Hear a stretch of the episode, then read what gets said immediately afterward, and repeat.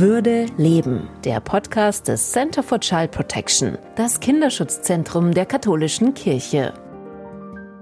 Es geht für mich im Kern darum, auch Mitverantwortung zu übernehmen für das, was in der Kirche geschehen ist. Im Raum der Kirche, der ein Raum der Heilung sein soll, der Hoffnung sein soll, der Zuversicht sein soll.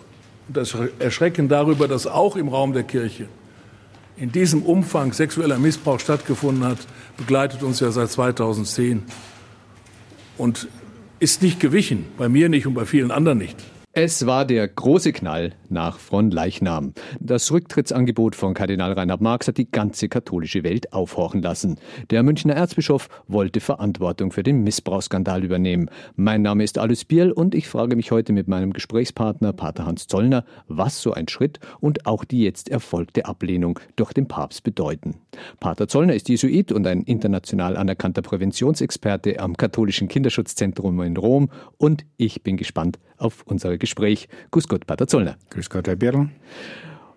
Wo waren Sie denn, als Kardinal Marx sein Rücktrittsangebot verkündete? Für deutsche Kirchenleute ist das ja fast ein historisches Datum.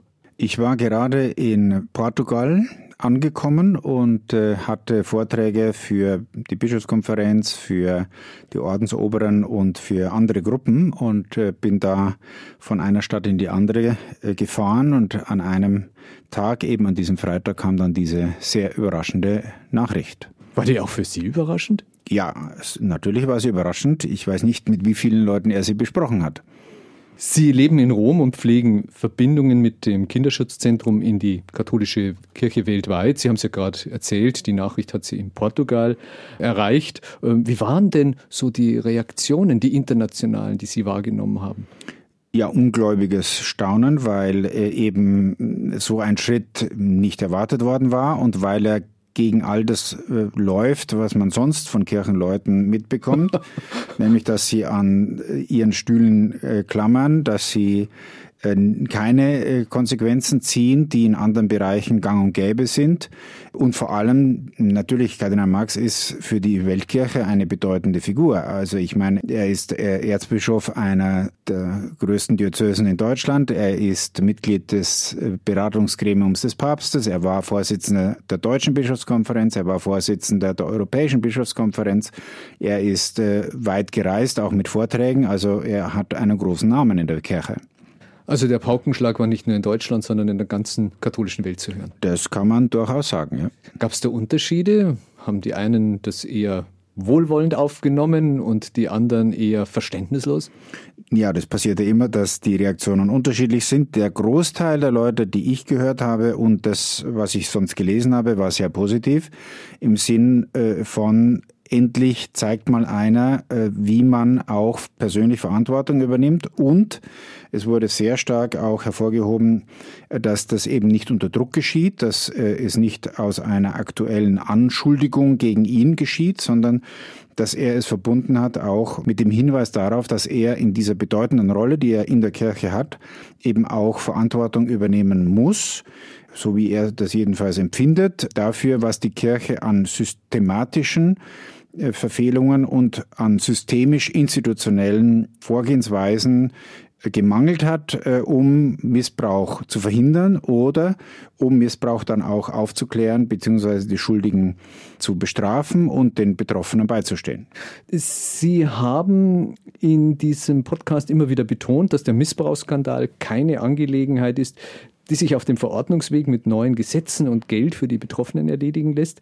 Äh, die durch sexualisierten und geistlichen Missbrauch äh, hervorgerufene Krise geht offenbar tiefer und das wollte offenbar auch Kardinal Marx mit seinem Rücktrittsangebot deutlich machen. Die Gefahr, dass man versucht, diese Frage des sexuellen Missbrauchs rein administrativ zu erledigen, eine Verbesserung der Administration, ist mir zu wenig. Es geht um eine Erneuerung und Reform der Kirche insgesamt. Das gehört zusammen, beides. Das individuelle Versagen, aber auch die institutionelle Reform, institutionelle Erneuerung. Und dafür steht ja letztlich auch der Bischof. Nun hat Papst Franziskus dieses Rücktrittsgesuch doch nicht angenommen. Das war selbst für den Kardinal überraschend, wie er hat verlautbaren lassen. Wie deuten Sie das? Aus dem Wortlaut des sehr persönlich gehaltenen Briefes des Papstes, den er offensichtlich selbst verfasst hat, weil es in argentinischem Spanisch äh, sich lesen lässt, wird deutlich, dass der Papst Kardinal Marx sehr schätzt. Er bezeichnet ihn als Mitbruder, er sagt, dass er ihn liebe, er will äh, ihm alle Wertschätzung offensichtlich auch aussprechen. Dass er aber einen anderen Weg sieht, äh, wie wir mit der großen Krise, die der Papst auch anspricht, wie wir mit den Missständen und mit der Verantwortung äh, auch der vergangenen Jahre und Jahrzehnte umgehen. Trotzdem bleibt doch ein schaler Geschmack zurück. Also jemand will zurücktreten und darf es dann nicht. Ja gut, äh, es ist klar, dass der Papst entscheidet. Also das kann der Kardinal äh, nicht selber machen. Das kann kein Bischof machen nach dem derzeitigen Kirchenrecht und äh, kann ein, ein Bischof dem Papst nur seinen Rücktritt anbieten. Und dann ist es in der Entscheidung und in der Diskretion des Chefs. Und der Chef hat seine Rolle ausgeübt. Da muss man doch dann davon ausgehen, dass Papst Franziskus von Kardinal Marx in der Aufarbeitung dieses Skandals noch ganz, ganz viel erwartet und auch fordert. Dem ist zuzustimmen. Also er, er belässt ihn in München. Wir wissen, dass ja auch in München eine Untersuchung äh, der Fälle und der Aufarbeitung der vergangenen Jahrzehnte unterwegs ist. Also äh, ich gehe davon aus, dass der, der Papst das auch weiß und dass er auch weiß, dass da Dinge benannt werden, auch Personen genannt werden, dass der Kardinal, das steht ja so auch im Antwortschreiben des Papstes, die Verantwortung für das, was in der Diözese äh, geschehen ist, auch in den letzten Jahren und Jahrzehnten, dann mit übernehmen wird, weil er auch die Spannungen, die da unweigerlich auftreten werden, aushalten wird müssen.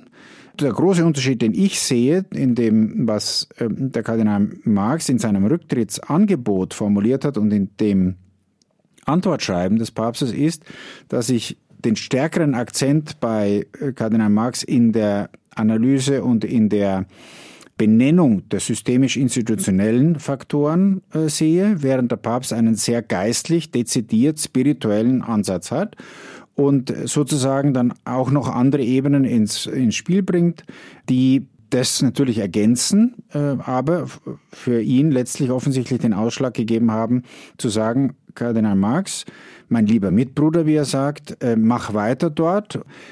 Stelle dich dem auch, was in der Erzdiözese München dann noch kommen wird, stelle dich dem, was auch in Deutschland äh, dann auch in den nächsten Wochen und Monaten auftauchen wird. Und trage das mit als Vertreter auch der, der Kirche in Deutschland, auch der Kirche in München. Ja, aber was könnten das dann für Konsequenzen sein, von denen Sie gesprochen haben? Ja, es könnte sein, dass äh, zum Beispiel in der Erzdiözese München und Freising unter der Leitung des Kardinals dann halt klar wird, dass das Thema Aufklärung, Aufarbeitung, das Thema Prävention nicht separierte Dinge sind. Man muss Aufarbeitung, Aufklärung verbinden mit dem, was Prävention bedeutet, weil ich Präventionsarbeit äh, tatsächlich nur machen kann, wenn ich weiß, was in der Vergangenheit schiefgelaufen ist. In unserer immer mehr ausdifferenzierten Welt und ausdifferenzierten Kirche mit ihren verschiedenen Zuständigkeiten laufen wir Gefahr, dass man Dinge, die zusammengehören, auseinander dividiert und dass man nicht sagen wir mal, auf der Grundlage dessen äh, handelt, was man aus einer sehr kritischen Analyse der Vergangenheit äh, auch wissen kann und wissen muss. Das andere, was ich mir vorstelle, ist, dass noch mehr als bisher auch klar wird, dass äh, es bei Intervention, Prävention, Aufarbeitung, Aufklärung nicht um Dinge geht, die man äh, irgendwann mal abschütteln kann, die man irgendwann mal, sagen wir mal, abgearbeitet hat, äh, ohne dass man mit Betroffenen tatsächlich darüber gesprochen hat, wie das gehen kann. Also dass es eine sozusagen ein Modellcharakter auch dafür werden könnte, wie Betroffene in so einen Prozess mit eingebunden sind. Also wenn ich Sie richtig verstehe, ist dieser Skandal in die DNA der Kirche eingedrungen. Aber so ganz bin ich jetzt noch nicht zufrieden, Pater Zollner. Äh, die, die Konsequenzen, die erscheinen mir irgendwie noch nicht so ganz konkret, die Sie aufgezeigt haben. Ja, die müssen sich ja konkretisieren in dem, äh, was in einer Diözese läuft, wie in jeder Pfarrei, wie in jeder Schule, wie in jedem Kindergarten, wie in jeder anderen Aktivität äh, dieser Diözese, und da sind wir ja schon sehr konkret, wie auch in den äh, Medienstudios, äh, in der Medienarbeit, wie da ähm, respektvoll miteinander umgegangen wird, wie versucht wird, so miteinander zu reden, so miteinander zu handeln, dass immer klar ist, wir leben in einem sicheren Raum, wollen das auch garantieren für alle, mit denen wir zu tun haben und für die wir Verantwortung tragen. Das wird in einer Schule sehr konkret, wenn ich äh, schaue, welche Schutzkonzepte da implementiert sind. Es wird sehr konkret, wenn es darum geht, wie werden Betroffene eingeladen, wie werden sie angehört, wie geht man mit ihnen um, sowohl auf Bistumsleitungsebene als auch in den äh, Pfarreien, als auch in den anderen Institutionen dieser Ortskirche, in der wir jetzt hier sind.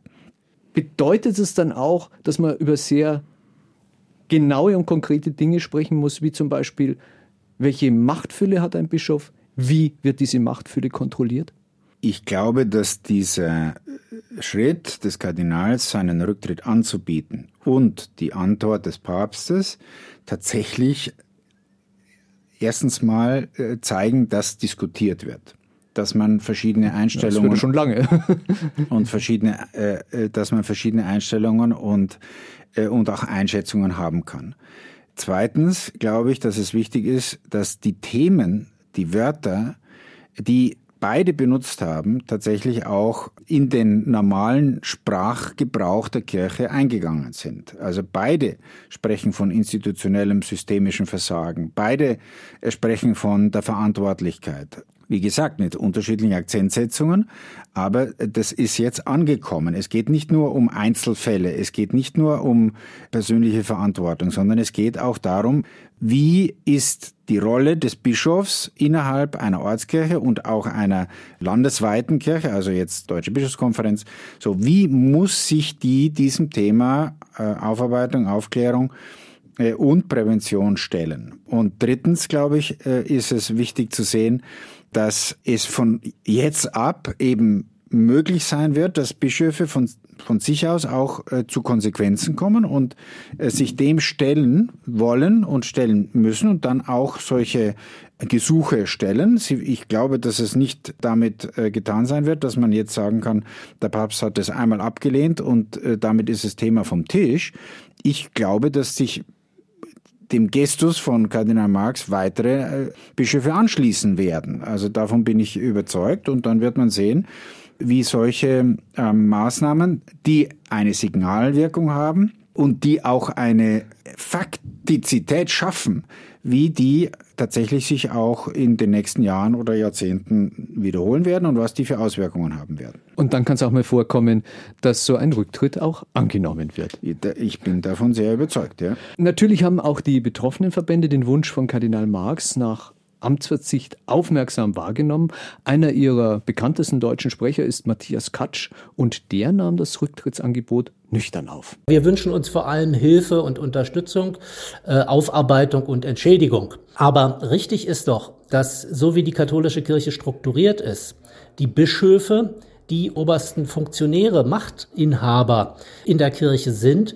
Und deswegen ist das nur Konsequenz zu sagen, wenn das System so fundamental versagt hat, wie das hier der Fall ist, dass dann diese Funktionsträger auch sagen äh, müssen, wir übernehmen dafür die Verantwortung oder ich übernehme dafür die Verantwortung. Und zwar jenseits der Frage, ob das, was ich mir habe zu Schulden kommen lasse, im Einzelfall jetzt strafrechtlich relevant ist oder eine Pflichtverletzung darstellt oder nicht. Und dass er das deutlich macht, dass er das verstanden hat, dass es hier auch um ein systemisches Versagen geht, das hat er jetzt auf sich genommen mit diesem Rücktritt und das finde ich konsequent und äh, nötigt mir auch Respekt ab. Was der betroffenen Sprecher Matthias Katsch sagt, das klingt für mich nach Erleichterung. Sie sind ja Präventionsexperte, Pater Zollner, und ständig in Berührung mit Opfern von Missbrauch. Ist das mehreren Menschen so gegangen wie dem Matthias Katsch? Ich habe es eine ganze Reihe von Stimmen gehört von Betroffenen aus verschiedenen Erdteilen äh, und äh, Männer, Frauen mit verschiedenen Geschichten auch äh, des Missbrauchs, den sie erlebt haben. Und der Großteil von diesen Stimmen war äh, positiv äh, dem gegenüber, was der Kardinal gemacht hat, weil es ein klares Zeichen war, dass die Kirche repräsentiert in einem Kardinal äh, sich bewegt, weil sie auch Verantwortung für etwas übernimmt, was dem Kardinal nicht persönlich anzulasten ist und weil äh, er zeigt, dass er nicht an seiner Rolle, an seinem Prestige geklammert hat, sondern das loslassen konnte. Ich weiß, Sie können jetzt nicht für die vielen tausend Missbrauchsopfer, für jeden einzelnen von Ihnen sprechen. Jedes Schicksal ist anders und jedes Schicksal ist da ganz eigen. Aber meinen Sie, dass das Gespräch zwischen Betroffenen und Verantwortlichen sich dadurch jetzt auch verändert und wenn in welcher Richtung?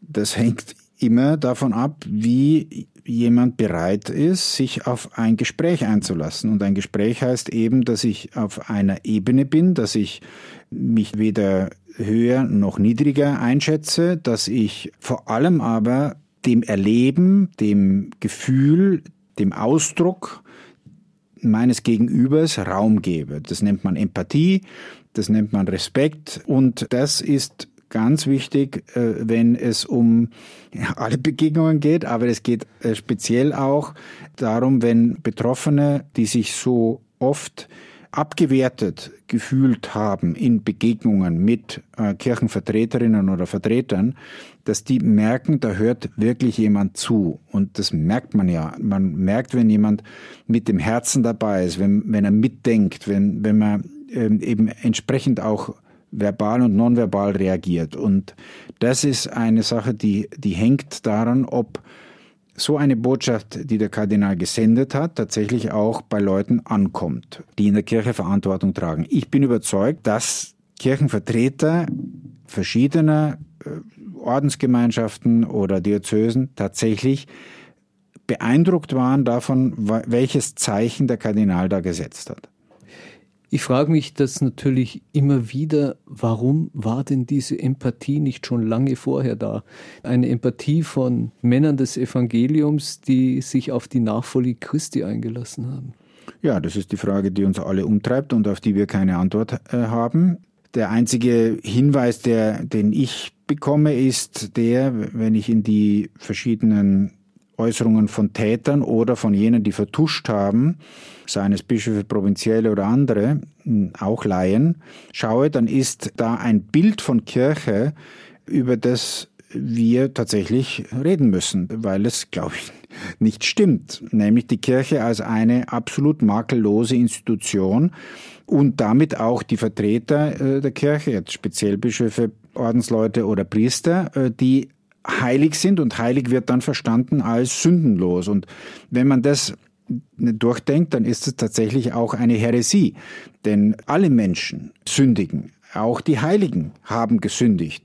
Äh, und, ähm, und sich so eine absolut perfekte Kirche vorzustellen äh, und auch so ein absolut perfektes, sündenloses Leben, das entspricht eben nicht der Wirklichkeit es entspricht auch nicht unserem Glauben ja, mit so einem Bild muss sich etwas verdrehen und verkrümmen quasi. Ja, und das, das ist natürlich äh, für viele auch eine Projektionsfläche gewesen. Jetzt rede ich als Psychologe, wo man dann eben von den eigenen Unzulänglichkeiten ablenken konnte und äh, sich selber dann auch sozusagen äh, in diesem absolut makellosen Umfeld, in diesem Himmel auf Erden schon beheimatet fühlt. Und daran zu kratzen, das war für viele und scheint es auch heute für viele eine fast unmögliche Aufgabe zu sein. Aber diese kopernikanische Wende im Kirchenbild, das wäre ja dann die große Konsequenz aus diesen Vorgängen der vergangenen Tage und Wochen. Ja, es, ist, es, geht darum, dass wir ernst nehmen, dass Jesus in diese Welt gekommen ist und diese Welt mit all dem angenommen hat, was sie ausmacht, nämlich mit unserer Sündhaftigkeit, mit unseren Verbrechen, äh, mit unserer Sterblichkeit. Er ist da hineingegangen, er hat es nicht weggewischt und er will das auch mit uns teilen, auch in all dem, was wir erleben und erleiden. Und darin sehen wir einen Grund für die Hoffnung. Nicht äh, indem man sagt, er ist gekommen und hat mit einem Zauberstab alles schön gezaubert, äh, irgendwie wunderbar. Das ist unser Weg als Menschen und als Christen. Was bedeutet denn das Rücktrittsgesuch und seine Ablehnung für Ihre Arbeit jetzt als Präventionsexperte und das Center for Child Protection, das katholische Kinderschutzzentrum CCP?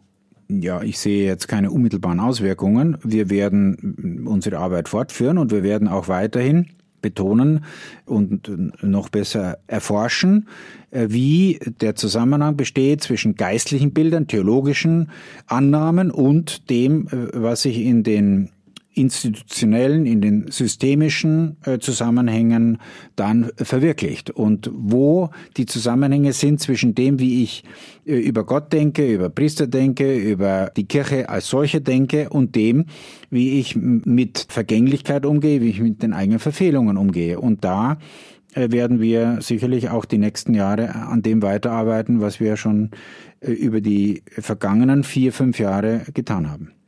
Aber das CCP hat ja diese Diskussionen auch stark befeuert. Es war ja ein, es war ein Antrieb auch für diesen Gesinnungswandel, möchte ich es mal fast nennen, werden Institutionen wie das CCP, vielleicht gibt es ja in Zukunft auch neue und andere, dadurch wichtiger? Bekommen die ein neues Gewicht? Ja, wir sehen äh, jetzt auch in den letzten Wochen speziell, dass mehr und mehr kirchliche akademische Institutionen, aber nicht nur, äh, das Thema auf die Agenda setzen, so sehr, dass eben auch Institute geschaffen werden. Auch das sind ja Konkretisierungen von dem, was sind wir bei den Konsequenzen ja. Äh, sagen. Ja, die Konsequenz lautet zum Beispiel, dass an der Katholischen Universität in Zagreb in Kroatien, dass an der Katholischen Universität in Lemberg in der Ukraine, das an der Jesuitenuniversität in Lima, Peru in den letzten vier, fünf Wochen neue Kinderschutzzentren beziehungsweise Zentren für den Schutz von schutzbefohlenen Personen entstanden sind. Das sind konkrete Maßnahmen, die im Übrigen sicherlich auf die Zusammenarbeit auch mit unserem CCP, mit dem Kinderschutzzentrum der Gregorianer zurückgehen, die aber auch, kann man auch sagen, bei der Gelegenheit mal sehr oft auch von deutschen äh, Geldgebern mitfinanziert werden, zum Beispiel von den Sternsingern, vom Kindermissionswerk, äh, von einigen Diözesen, äh, von Renovabis mitfinanziert. also die deutschen Hilfswerke tun da auch sehr viel Gutes für die Weltkirche. Ich wollte aber nochmal auf das CCP zu sprechen kommen. Tut Ihnen das gut, dass Sie merken, diese Arbeit trägt jetzt Früchte?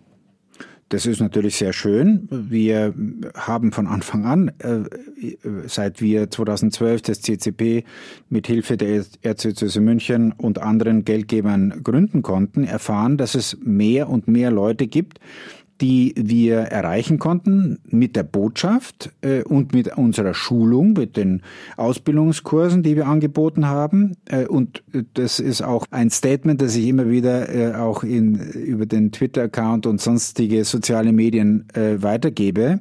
The network is growing. Das Netzwerk äh, wächst und es werden mehr Leute, die sich dafür interessieren, mehr Leute, die ausgebildet sind und mehr Leute, die dafür Verantwortung übertragen, dass wir in einer sichereren Kirche leben können.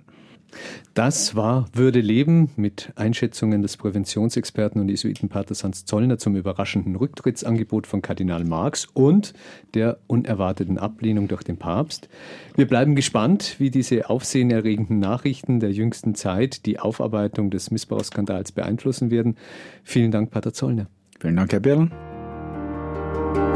Das war Würde leben, der Podcast des Center for Child Protection, das Kinderschutzzentrum der katholischen Kirche, eine Produktion des katholischen Medienhauses St. Michaelsbund.